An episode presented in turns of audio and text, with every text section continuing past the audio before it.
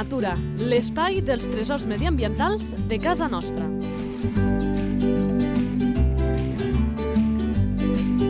Un espai conduït per Francesc Balanyà. Molt bones a tots i a totes. Quantes ganes teníem de començar aquest espai en què, com molt bé diu la sintonia d'aquest programa, coneixerem els tresors medioambientals de casa nostra i això vol dir espècies d'animals ben curiosos, ben sorprenents i és que si una cosa tenim al nostre territori és que sent tan divers compta amb molts hàbitats diferents i això, en conseqüència, vol dir amb animals molt diferents que us anirem desgranant en cada una d'aquestes edicions del Llei de Natura. A més, hem decidit fer-ho d'una manera que també ens agrada molt. I és que en aquest espai moltes persones a títol particular, entitats, administracions, organismes, ens puguin explicar cadascun d'ells diversos animals. No deixa de ser també una mostra del que tenim a casa nostra, que és que hi ha molta gent treballant o interessada per aquesta natura tan fantàstica que tenim.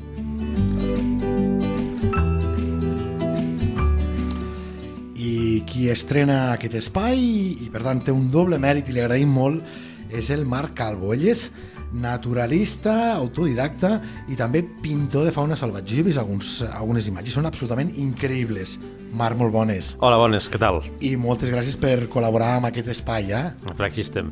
Doncs anirem al gra a conèixer quin és aquest primer animal que avui ens acompanyarà.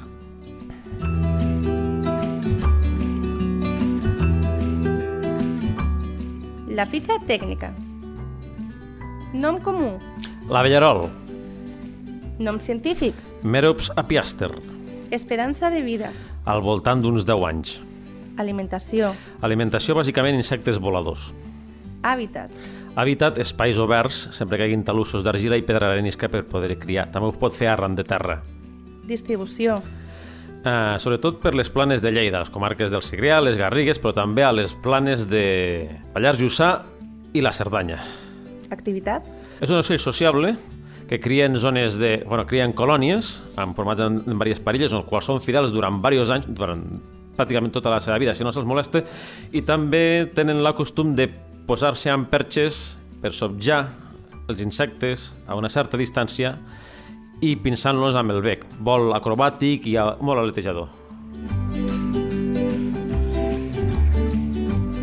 Reproducció. A partir de maig fa la parada nupcial amb la femella, oferint-li insectes per seduir-la.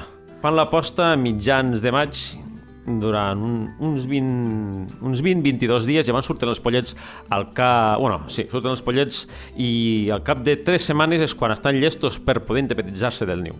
Salut de l'espècie. Salut d'espècie està en expansió, degut a que, la, a que ja s'estan prohibint els pesticides i els verins que es, que se'ls aplicava per evitar que mengessin abelles.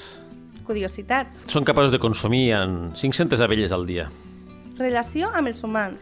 Relació amb els humans és una relació, sobretot un, un conflicte amb els apicultors, ja que té la costum de consumir moltes abelles perquè és un dels principals insectes que més, que més s'alimenta. A part que té la, té la capacitat d'obrir ruscos quan estan tancats, consumint la reina, llavors, per desgràcia, pot malmetre tot el rus sencer.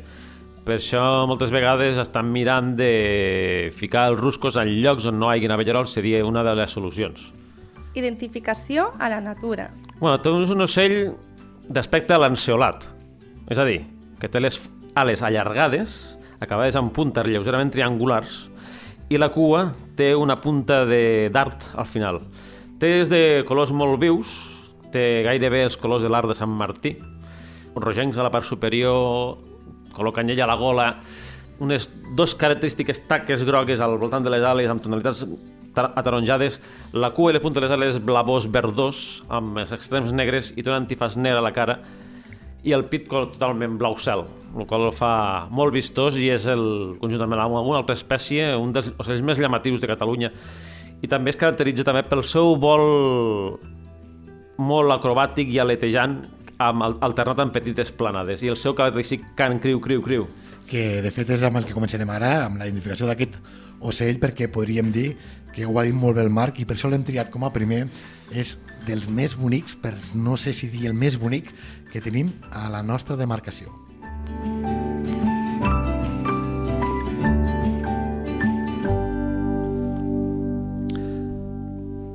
Ai, la Bellarol. Jo, quan a vegades els he ensenyat amics meus la fotografia d'aquest ocell, em diuen allò de aquest ocell no el tenim aquí.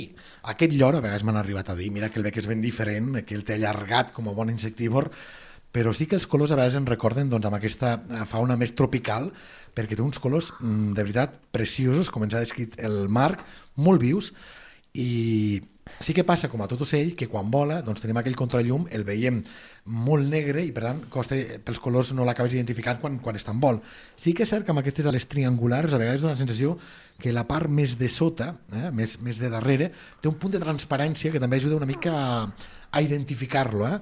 Però si una cosa no falla és amb aquest so que hem començat al principi posant d'aquest eh, podcast, el tornarem a posar. Primer sabem que allà n'hi ha, el fiquem.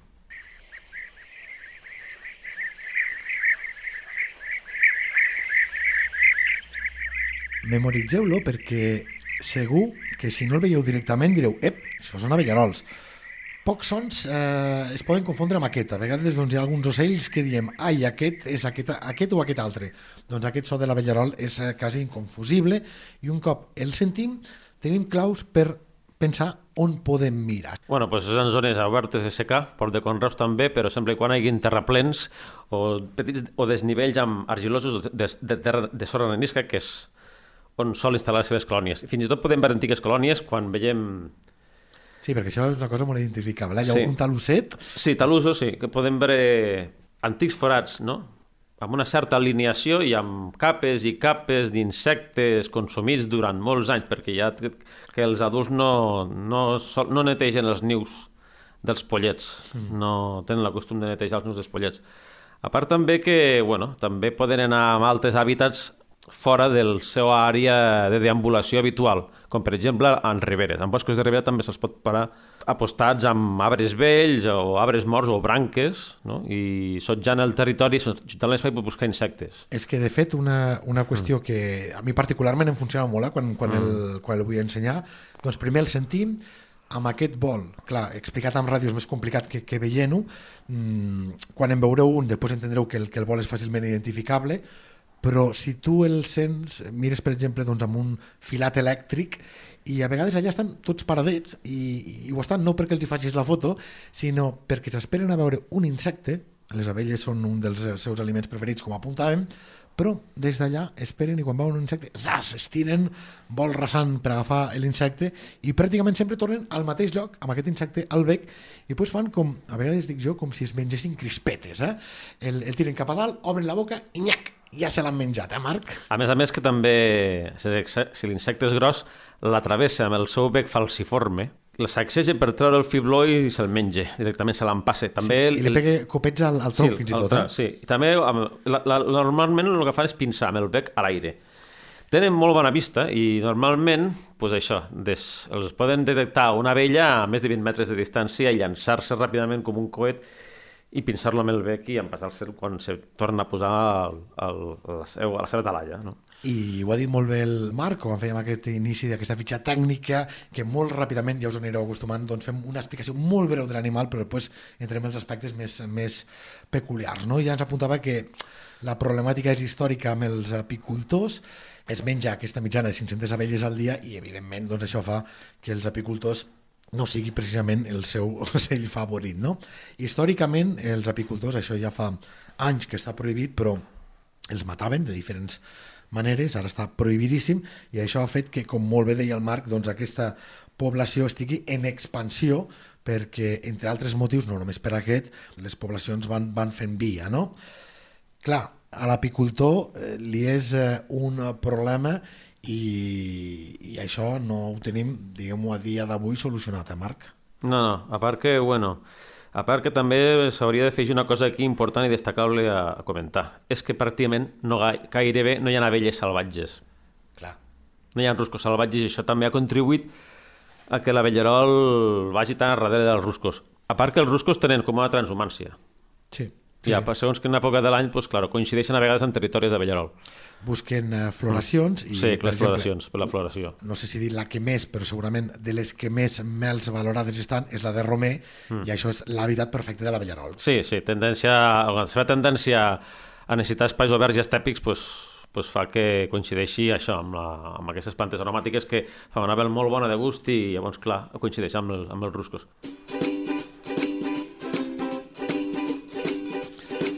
Us he de confessar que aquesta és de les que més m'agrada, perquè aquí aprenem aquests comportaments intrèpids dels nostres animals. Sabies que...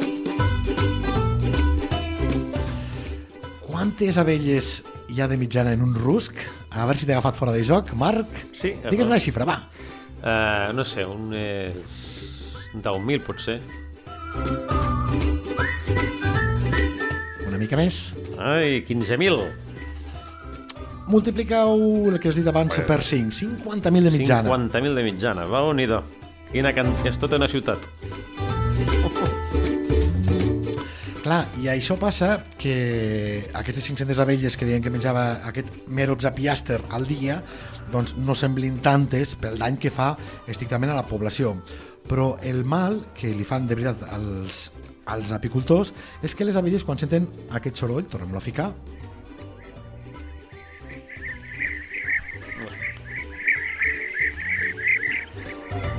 les abelles no surten a fora i si no surten a fora, què passa? No produeixen No produeixen mel perquè no poden portar polen i aigua. i aigua. Però això no és el problema encara més gran pels apicultors, que ja seria, de fet, ja seria un motiu de pes. Els apicultors sempre ens han explicat que el problema és que, per exemple, a Lleida, amb aquesta climatologia tan severa que tenim a l'estiu, doncs les abelles no poden sortir a buscar l'aigua, que també la utilitzen per una altra cosa, ben curiosa, que és per refrigerar l'arna. Les abelles, un dia en parlarem estrictament, perquè és un animal absolutament increïble, doncs es col·loquen algunes d'elles amb les diferents feines que fan estratègicament dins l'arna, estan quietes i comencen a moure les ales. Si tu ho veus alguna vegada, dius, aquesta abella està parada, sembla que estigui volant, però està parada. No, el que està fent és generar amb altres un circuit d'aire intern que trau l'aire calent i, per tant, n'entra de més fresc. I a l'estiu fins i tot es fiquen aigua a les ales perquè això tingui un punt més de frescor. A l'estiu, si això no ho poden fer, passa el que de forma planera diuen els apicultors que l'arna pot petar, és a dir, que moren totes les abelles que hi ha dintres ofegades de calor.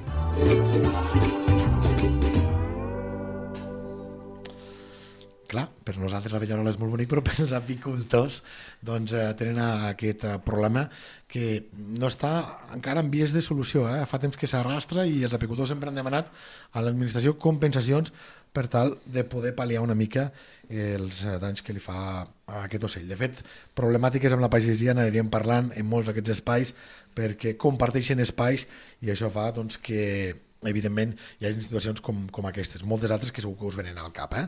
Què més en podem dir d'aquest ocell? Què més ens cal per conèixer-lo i valorar-lo una mica més, Marc? Mm, bueno, bé, a part que és un controlador d'insectes voladors, I tant. Perquè parlem d'abelles, però sí. menja més, més Ah, insectes. perquè també és capaç de menjar llagostes, a vegades, fins i tot. Sí, sí. Bueno, llagostes, saltamartins, més aviat, no llagostes, o saltamartins. Libèl·lules... Libèl·lules tàbacs, que són tan molestos pel bestiar i per la gent, perquè són xupadors de sang. I bé, mm, també menja moltes avispes, Mm-hmm. eh, menja abellots i libèl·lules i Sí, sí, de fet tota mena d'insectes. tota mena d'insectes que volen que sigui un tamany raonable, perquè no menjarà mosquits, per exemple. Correcte. El que se'n diu el plàncton aeri, el krill aeri, no sé, perquè és viu, ai, perquè és animal, no és vegetal, pues, pues clar, no, això no ho menjarà. També a vegades, no sé si, si això es comparteix amb, amb tothom, no, però com que, com que en català tenim sempre allò que ens va molt bé de dir l'excepció que confirma la regla, però quan veiem un ocell de colors molt vius, en bona part ens parla de que són ocells migradors. Sí, són tropicals, té característiques d'ocell tropical. Fins i tot hi ha una teoria d'un possible origen africà de l'espècie, que aquell, a l'Àfrica i Àsia és on hi ha més diversitat de vellarols. Sí, perquè aquí tenim el Merox apiastre, però Sí. sí. n'hi ha més eh, de, de, de varietats. Sí, sí, hi ha moltes espècies. Al centre i una part d'Europa hi ha el gola roig, que és de color verd completament, mm. i té la gola taronja groguenca i les ales blavoses. Comparteixen també que els dos són Sí, molt bonics. i allò que són el que se'n diuen simpàtriques, és a dir, que són àrees on coincideixen les espècies, no? Ara, aquest, la bellarol de gola roig té tendència a ser de més de secar, d'ambients quasi desèrtics. Mm. També pot trobar-se en estepes, però tendeix a anar a ambients més secs encara.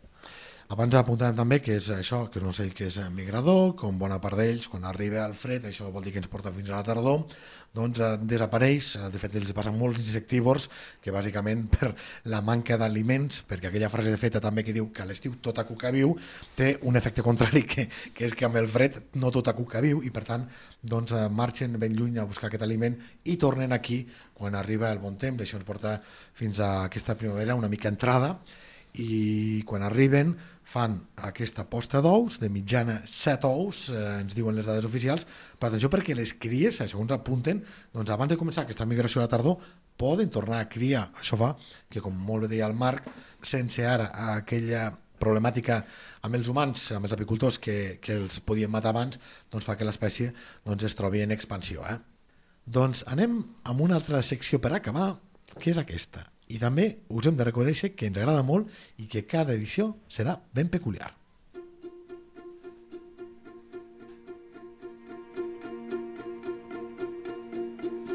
Natura a punta de llengua.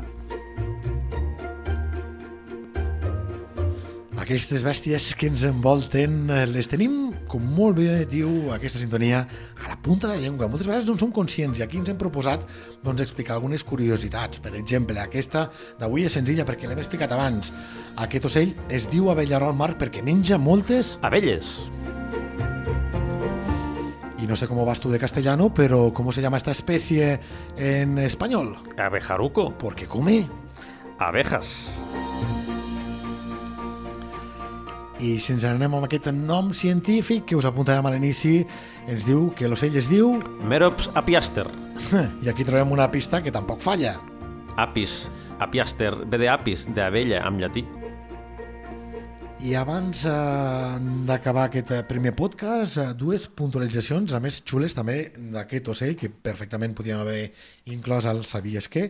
D'entrada, el com s'organitzen amb el tema de les migracions. Marc, què cal saber? Sí, quan fa poc han arribat tenen tendència a reunir-se, a congregar-se en zones de cables elèctrics o postes telegràfics o, o quan no hi ha aquestes estructures amb arbres vells, en grup, i després també quan estan a punt de marxar fan el mateix, a finals de setembre.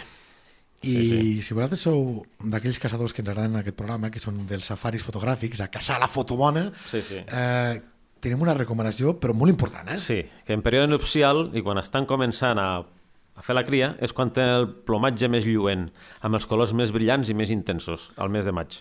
Jo això no ho sabia a vegades eh, jo pensava, ai, aquest abellarol no se'l veu tan bonic i tan vistós com, com, a, com a un altre que vaig veure un dia. I això era per l'època, mira. Sí, Sí, aprenem sí. sí. coses aquí tots plegats, eh? Sí, l'abellarol és com el paisatge aquí, que en primavera està més lluent, florit i verdós i colorit, i després ja no ho és tant, però bueno, déu nhi la intensitat i la i la brillantor dels colors del, de l'abellarol durant tot l'any. I déu nhi la quantitat de coses que hem après d'aquest ocell, que insistim, és, si no el més dels que més eh, bonics que tenim a la nostra demarcació, una primera espècie d'animal que hem conegut en aquest Llei de Natura, que ho seguirem fent periòdicament, per tant estigueu atents amb aquests eh, podcasts del Llei de 24, ho diem a l'inici, ho repetim ara, ho repetirà la sintonia que ve a continuació. Això és un espai obert, micròfons oberts a tots aquells que tingueu ganes d'explicar-nos algun d'aquests tresors medioambientals del nostre territori. Avui ho ha fet, i esperem que no sigui la darrera vegada, el naturalista autodidacta i pintor de fauna salvatge, el Marc Albo. Moltes gràcies i fins ben aviat. Vale, moltes gràcies.